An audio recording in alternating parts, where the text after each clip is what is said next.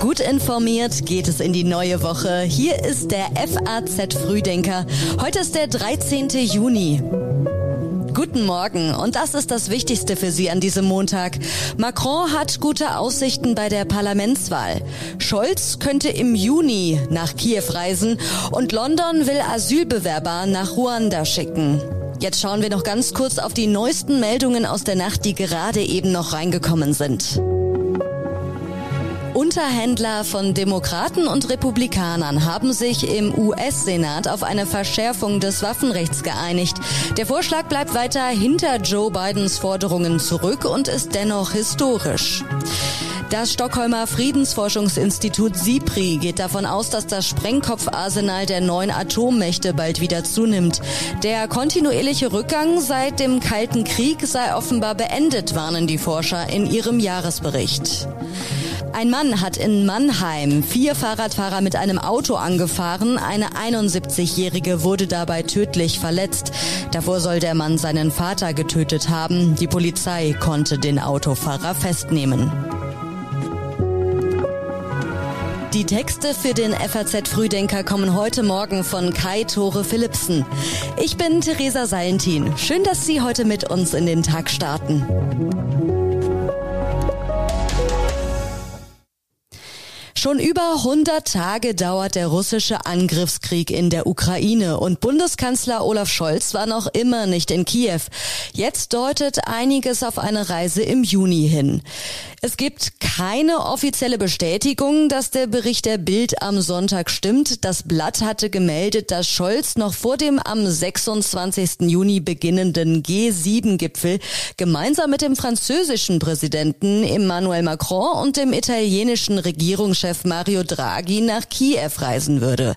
Meldungen, dass Scholz und Macron gemeinsam reisen wollen, gab es immer wieder. Macron will aber nicht vor dem Abschluss der französischen Parlamentswahlen am kommenden Sonntag reisen, heißt es.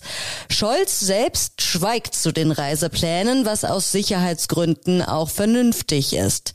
In der andauernden Debatte über seinen möglichen Besuch in Kiew hatte der SPD-Politiker gesagt, er wolle nicht für einen Fototermin Termin hinfahren. Es solle vielmehr um ganz konkrete Dinge gehen. Ganz konkret könnte die Lieferung von schweren Waffen direkt aus Deutschland in die Ukraine bevorstehen. Rheinmetall hat die ersten Marder-Schützenpanzer instand gesetzt. Sie könnten sofort in die Ukraine geliefert werden. Scholz käme also nicht mit leeren Händen. Ganz konkret steht auch die Entscheidung in den nächsten beiden Wochen bevor, ob die Ukraine Beitrittskandidat für die Europäische Union wird. EU-Kommissionschefin Ursula von der Leyen war an diesem Wochenende zum zweiten Mal seit Kriegsbeginn in Kiew, um Vorbereitungen für diese Entscheidung zu treffen. Eine Reise von Scholz, Macron und Draghi nach Kiew wäre ein deutliches Signal an die anderen Staats- und Regierungschefs und mehr als ein Fototermin. Von der Leyen spricht von einer historischen Entscheidung. Auch Nordmazedonien und Serbien wollen Mitglieder der Europäischen Union werden. Auf seiner Balkanreise war Scholz unter anderem zu Besuch beim bulgarischen Regierungschef und sagte am Samstag, Gerade auch der russische Angriffskrieg auf die Ukraine stellt uns alle vor neue Herausforderungen. Er zeigt, welche Werte es zu verteidigen gilt und beweist, dass wir weiter daran arbeiten müssen, die Europäische Union stark zu machen für zukünftige Herausforderungen, seien sie geopolitischer, wirtschaftlicher oder sozialpolitischer Art. Frankreichs Präsident Emmanuel Macron kann auf eine parlamentarische Mehrheit für seine Regierungsprojekte hoffen. In der ersten Runde der französischen Parlamentswahl liegt Macrons Regierungslager mit einem Stimmenanteil von gut 25 Prozent landesweit gleich auf mit dem Linksbündnis NÜP aus der Linkspartei, Grünen, Sozialisten und Kommunisten. Da aber nicht das nationale Ergebnis zählt, sondern sich die Wahl in jedem der 577 50 Wahlkreise entscheidet, kann Macron noch auf eine parlamentarische Mehrheit für sein Regierungsprojekt hoffen. So die Prognosen für den zweiten Wahlgang am kommenden Sonntag. Der Wortführer des Linksbündnisses, Jean-Luc Mélenchon, versucht seine Anhänger dennoch für den zweiten Wahlgang zu motivieren. Mélenchons Bündnis wirbt mit einer Rückkehr zur Rente mit 60 Jahren, einer Politik des Ungehorsams gegenüber der EU und einem Ausstieg aus der NATO. Emmanuel Macron war einst mit dem Versprechen politischer Erneuerung angetreten. Jetzt muss der wiedergewählte Präsident bei der Parlamentswahl eine historisch niedrige Wahlbeteiligung hinnehmen. Mehr als die Hälfte der Wahlberechtigten ging nicht zur Wahl. Bei den Kommunalwahlen in Sachsen haben sich die Befürchtungen, dass rechtsextreme Politiker mehr Macht erlangen könnten, nicht bestätigt.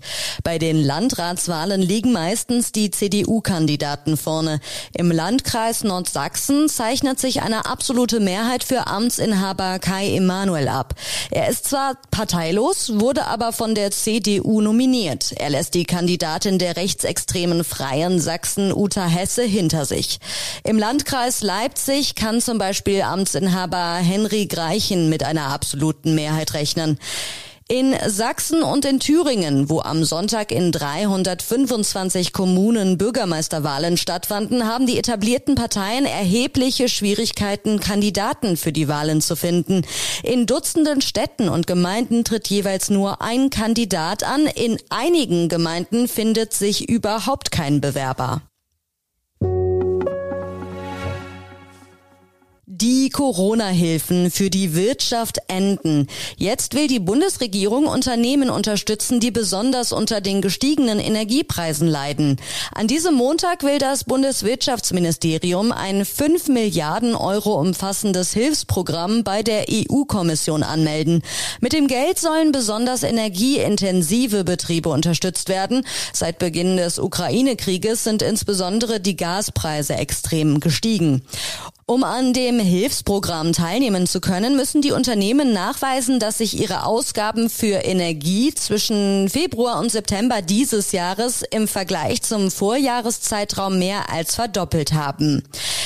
Der Streit um den Tankrabatt, mit dem die Bürger entlastet werden sollten, geht währenddessen in die nächste Runde. Im ZDF sagte Bundeswirtschaftsminister Robert Habeck, das, was als Entlastung für die Bürgerinnen und Bürger, die Verbraucherinnen und die Verbraucher gedacht war, geht in die Taschen der großen Mineralölkonzerne. Dass man darüber sauer ist, empört, dass das nicht richtig sein kann, ist völlig klar. Und deshalb will Habeck das Kartellrecht ändern, weil die Mineralölkonzerne seiner Ansicht nach Steuererleichterungen nicht an der Zapfsäule an die Bürger weitergeben. Das Kartellamt soll bei Missbrauch der Marktmacht schneller Gewinne abschöpfen können. An diesem Montag entscheidet ein britisches Berufungsgericht, ob die Regierung Asylbewerber nach Ruanda ausfliegen darf. Nachdem am Freitag ein Eilantrag von Flüchtlingsorganisationen gegen den Plan der konservativen Regierung gescheitert war, äußert sich Premier Boris Johnson zufrieden. Man dürfe Menschenhändlern nicht erlauben, Menschenleben aufs Spiel zu setzen. Die Partnerschaft mit Ruanda würde helfen, Zitat, das Geschäftsmodell dieser kriminellen zu brechen. Tatsächlich ertranken seit 2018 mehr als 160 Menschen beim Versuch, den Ärmelkanal illegal zu überqueren. Als abstoßend kritisierte Prinz Charles den Plan von Johnson. In einem privaten Gespräch soll diese Äußerung gefallen sein. Dementiert wurde sie vom eigentlich politisch neutralen Königspalast nicht. Sollte die Berufung scheitern, würde morgen ein Flugzeug mit 30 Asylbewerbern nach Ruanda starten. Und auch an diesem Montag schauen wir noch darauf, was in dieser Woche wichtig ist. Heute wird in Münster nach zwei Jahren Forschungsarbeit eine Studie zum Missbrauch im Bistum zwischen 1945 und 2020 an Betroffene und Bischof Felix Genn übergeben. Morgen trifft die deutsche Fußballnationalmannschaft in der Nations League auf Italien und am Freitag beginnt nach einer Serie von Wahlniederlagen der Bundesparteitag der AfD. Er war im vergangenen Dezember aus Fürsorgepflicht und Verantwortung abgesagt worden, wie es hieß, ohne das Wort Corona zu erwähnen. Jetzt gibt es noch einige Online-Empfehlungen aus unserer Redaktion für Sie. Alle zu finden auf faz.net. In Politik lesen Sie einen Artikel über die russische Kriegstaktik, ein Gegner wie aus dem 20. Jahrhundert. In Gesellschaft geht es um die Frage, brauchen wir das Coming Out heute noch? Und in Sport geht es um das DFB-Team im Treibsand vor Katar. Morgen gibt es dann eine neue Folge von uns.